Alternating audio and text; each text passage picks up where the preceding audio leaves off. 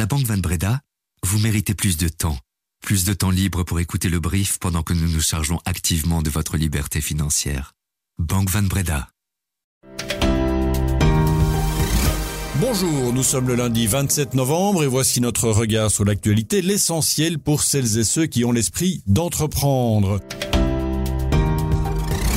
Le brief de l'écho. Mon invité aujourd'hui est François Gémen. J'ai réussi à l'attraper entre un avion et un train. Bonjour François. Bonjour. Vous êtes politologue, spécialiste du climat, plus précisément des questions de géopolitique, de l'environnement, des migrations. Vous avez écrit plusieurs livres sur le sujet. Vous êtes co-auteur du sixième rapport du GIEC, entre autres, j'en passe certainement. On va parler de la COP28, naturellement, avec vous, qui débute ce jeudi à Dubaï. Il sera question aussi de la montée des populismes en Europe, mais on parlera aussi de réindustrialisation en Wallonie et en Europe et des suites encore et toujours du scandale des PIFAS. Je suis Laurent Fabry, François Gemène est mon invité et vous écoutez le brief.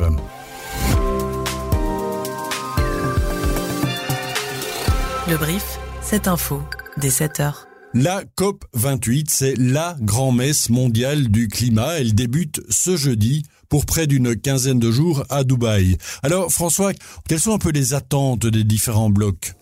C'est évidemment une COP qui se tient dans un contexte géopolitique particulièrement tendu, euh, sans doute dans, dans l'histoire récente. Jamais sans doute les, les tensions n'avaient été aussi fortes, les conflits aussi violents. Et, il est clair qu'un des enjeux de cette COP, ça sera de ne pas creuser davantage le fossé entre les pays industrialisés et les pays du Sud qui réclament notamment de l'argent à la fois pour leur transition, pour l'adaptation et aussi pour les pertes et dommages. Ça, c'est l'accord très important qui a eu lieu à la COP 27 l'an dernier où les pays industrialisés avaient reconnu leur responsabilité dans les pertes et dommages subis par les pays du Sud et s'étaient engagés à les indemniser. Le problème, c'est qu'on n'a pas beaucoup progressé depuis et qu'on tarde à avoir l'argent et que les pays industrialisés euh, ne semblent guère vouloir mettre la main au portefeuille. Et donc, si les pays industrialisés n'arrivent pas avec des propositions concrètes à Dubaï, euh, les pays du Sud, évidemment, risquent de se sentir roulés dans la farine à juste titre. L'autre enjeu fondamental de cette COP28, ça sera la question de la sortie des énergies fossiles. Euh, c'est un sujet qui a été mis sur le tapis euh, pour la première fois à la COP 26. Jusqu'ici, on a un peu tourné autour du pot. Et j'ai envie de dire que maintenant que nous sommes à Dubaï, c'est-à-dire dans un pays qui a axé tout son développement, toute sa richesse sur l'exploitation des énergies fossiles, on va pas pouvoir contourner le problème. Et il va bien falloir qu'on se demande comment on fait concrètement. Ça sera l'autre enjeu de cette COP. Alors justement, euh, vous serez à Dubaï, c'est un peu le pays du pétrole, un des pays du pétrole. Est-ce que ça ne choque pas un peu finalement de, de, de faire une COP, une COP 28 à cet endroit-là? Je peux comprendre qu'en termes de symbole, on soit un peu interloqué, mais je pense qu'il faut aller au-delà de l'indignation un peu facile. Euh, en réalité, si on veut cesser d'être hypocrite, il faut reconnaître que tous les pays industrialisés ont fondé leur richesse et leur développement sur l'exploitation des énergies fossiles. Et donc je ne vois pas de raison de refuser aux Émirats arabes unis le droit d'organiser une COP. Il est logique que nous n'organisions pas des COP uniquement entre pays vertueux qui pourraient déjà se projeter dans une économie post-fossile. Euh, si on veut vraiment traiter du cœur du sujet, il va falloir embarquer aussi les pays qui ont taxé toute leur économie sur l'exploitation d'énergie fossile. Et puis, il y a un dernier détail logistique qui est quand même important c'est que Dubaï, c'est aussi une des villes les mieux connectées du monde et donc celle qui permettra la plus grande participation possible de la société civile, y compris de la part des pays du Sud, d'autant plus que Dubaï a décidé d'accorder un visa euh, gratuit pour tous les participants de la COP et donc il n'y aura pas de problème de visa alors qu'on en a souvent quand on les organise dans des pays européens. Mhm. C'est un peu une goutte d'eau dans l'océan, mais la Belgique a enfin rendu son plan climat à l'Europe la semaine dernière. C'est un plan déjà très bancal, voire quasiment morné, avec euh, la Flandre qui veut jouer cavalier seul, avec des objectifs moindres que ceux des autres entités fédérées, une situation bien belge, ça. Euh, et cette situation belge, est-ce que finalement, François, c'est pas un peu la situation internationale en réduction, en fait? Chacun attend que l'autre fasse mieux. Bien entendu, on voit bien la difficulté que l'on a à se mettre d'accord en Belgique entre trois entités fédérées qui, malgré leurs différences, ont quand même un niveau de développement relativement comparable. Alors imaginez la difficulté qu'il y a à mettre d'accord 195 pays qui chacun partent de points de départ très différents, avec des contraintes et des perspectives très très différentes. Et donc, euh, j'ai envie de dire, chaque année, euh, les problèmes belgo-belges, l'incapacité de se mettre d'accord sur un projet ambitieux, le retard que ça occasionne pour la position européenne, chaque année, cela me désespère. Et je me dis que si on ne parvient pas à mettre d'accord trois entités fédérées autour d'un plan ambitieux, comment va-t-on arriver à mettre d'accord 195 pays? Mercredi dernier, les Pays-Bas ont voté massivement à droite, très à droite même. Le PVV de Gert Wilders, qui se revendique eurosceptique, islamophobe et anti-immigration, a récolté le plus grand nombre de sièges au Parlement. Mais les Pays-Bas ne sont pas du tout isolés avec un tel résultat aux élections. En Italie, en Hongrie, en Pologne, en France, en Autriche, en Suède, ce sont des forces politiques majeures quand elles ne sont pas au pouvoir. Sans oublier la Flandre avec le Vlaams et la NVA qui ensemble représenteront sans doute plus de la moitié de l'électorat en juin prochain. Qu'est-ce que ça vous inspire, Françoise? Toutes ces parties sont assez ouvertement eurosceptiques. Très clairement. Euh, je pense que nous arrivons à une sorte d'étape qui est aussi une sorte de fin de l'histoire. C'est-à-dire qu'on a longtemps imaginé que la démocratie allait euh, je dirais, continuer une inexorable progression, que, que l'Europe allait continuer à se construire, allait devenir de plus en plus fédérale. Euh, clairement, j'ai l'impression qu'on est à un moment qui est un, un coup d'arrêt dans ce projet et euh, d'ici quelques années, vraisemblablement, la majorité des gouvernements européens seront des gouvernements d'extrême droite. Je pense qu'il faut être lucide. Ça veut dire que en matière de gouvernance du climat, par exemple, je pense qu'il ne faudra plus compter malheureusement sur les gouvernements européens, mais qu'il faudra s'appuyer bien davantage sur l'action des entreprises, des collectivités et de la société civile. Alors vous êtes aussi un spécialiste des, migrations. Euh, L'Europe risque-t-elle du coup de, fermer ses frontières et, qu'est-ce que ça peut avoir comme conséquence finalement? C'est déjà le cas depuis facilement 20 ou 30 ans. Euh, la, la logique qui est poursuivie par l'Union européenne en matière d'asile et d'immigration, c'est une logique de fermeture des frontières extérieures. Et cette fermeture des frontières extérieures provoque à la fois des drames humanitaires sans précédent. La Méditerranée est aujourd'hui un gigantesque cimetière.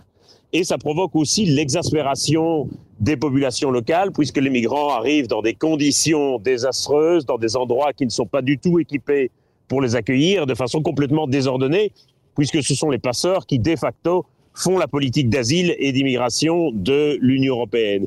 Et donc nous avons poursuivi dans cette logique de fermeture des frontières depuis au moins 20 ou 30 ans, sans doute dans l'espoir de faire taire l'extrême droite ou de réduire les scores électoraux de l'extrême droite, on voit malheureusement que c'est une voie absolument sans issue, a fortiori si on considère que d'un point de vue démographique ou économique, le continent va avoir besoin euh, d'immigration.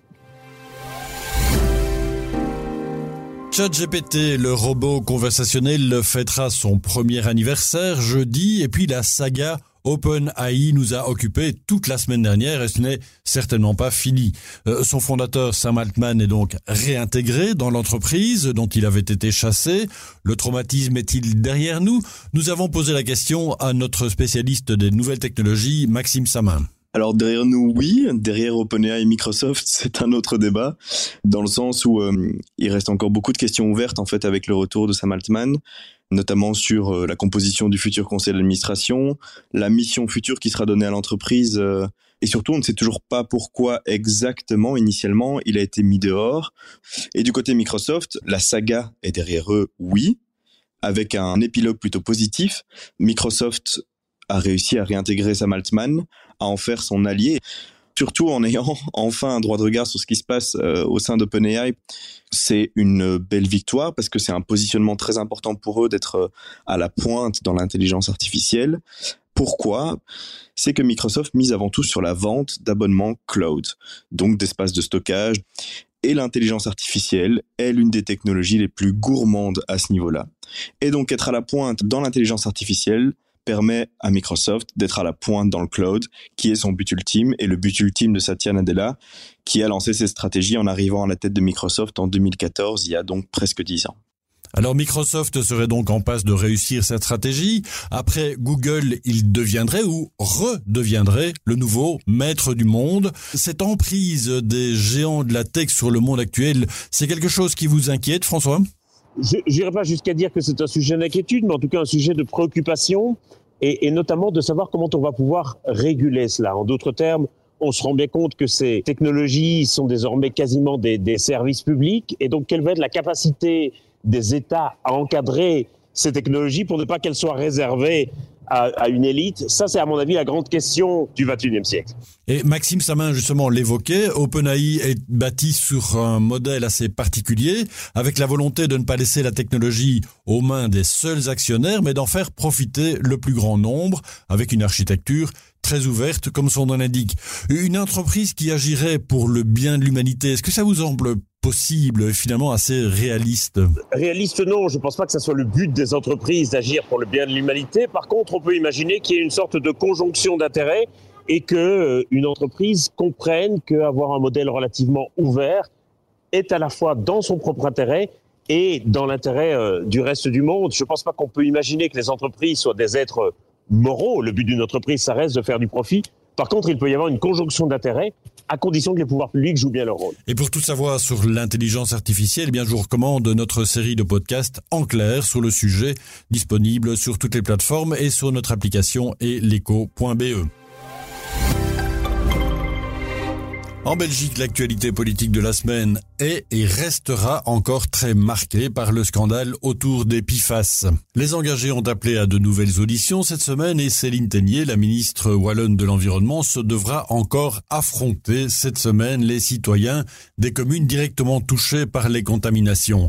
Euh, François, pourquoi une norme liée à la pollution et à la santé publique n'est-elle pas directement d'application? Euh, Parce que j'imagine qu'il faut faire toute une série d'adaptations. Euh notamment en matière de contrôle, en matière de canalisation, et que l'idée, c'est qu'on laisse le temps euh, aux différents États de se mettre en ordre avant que la norme soit d'application. Mais par contre, je pense qu'il est de la responsabilité des États de ne pas attendre le dernier moment et de tout faire pour que cette norme soit d'application le plus tôt possible, bien entendu. Et ici, euh, on a l'impression qu'on a un peu laissé traîner les choses. Et je suis frappé aussi du fait que les données que nous avons sont encore traités de façon un peu antédiluvienne. Je suis étonné qu'on fonctionne encore par tableau Excel, qu'il y a encore ces problèmes de transmission. Sincèrement, ce n'est pas digne d'une démocratie du XXIe siècle. Il s'appelle Pepe Strazzante. Il est fils d'immigrés italiens, ancien syndicaliste, un espèce de pur produit Carolo. Euh, le personnage est assez haut en couleur. Et il a été impliqué dans pas mal de dossiers de reprise d'activités industrielles en Wallonie. Euh, son dernier coup en date, c'est la reprise du site AGC de Fleurus, début octobre. L'unité fabriquait des pare-brises de voitures et d'ici deux ans, il compte la transformer pour assembler des panneaux photovoltaïques.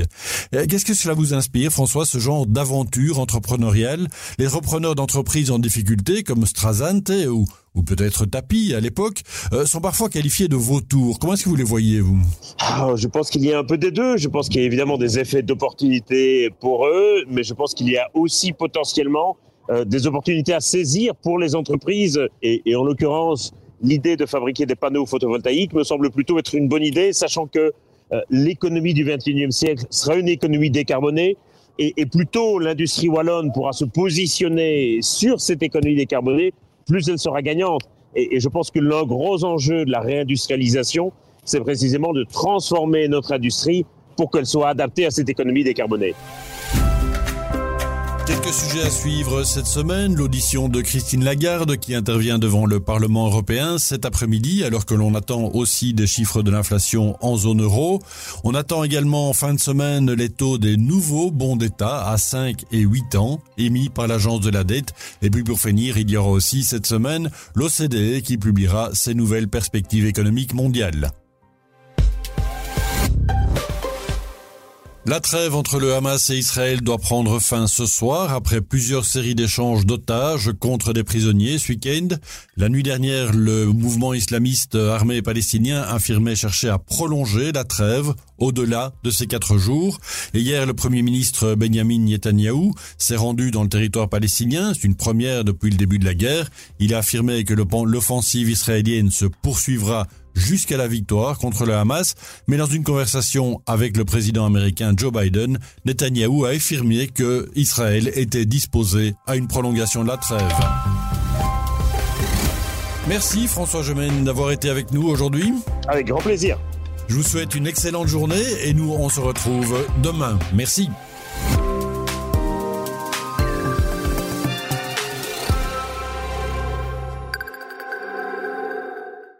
Banque Van Breda, vous méritez plus d'évolution, plus d'évolution de votre capital, plus d'évolution de votre capital pendant votre carrière pour pouvoir suivre l'évolution de vos petits-enfants après votre carrière. Vous méritez également plus de Banque Van Breda pour votre vie professionnelle et privée.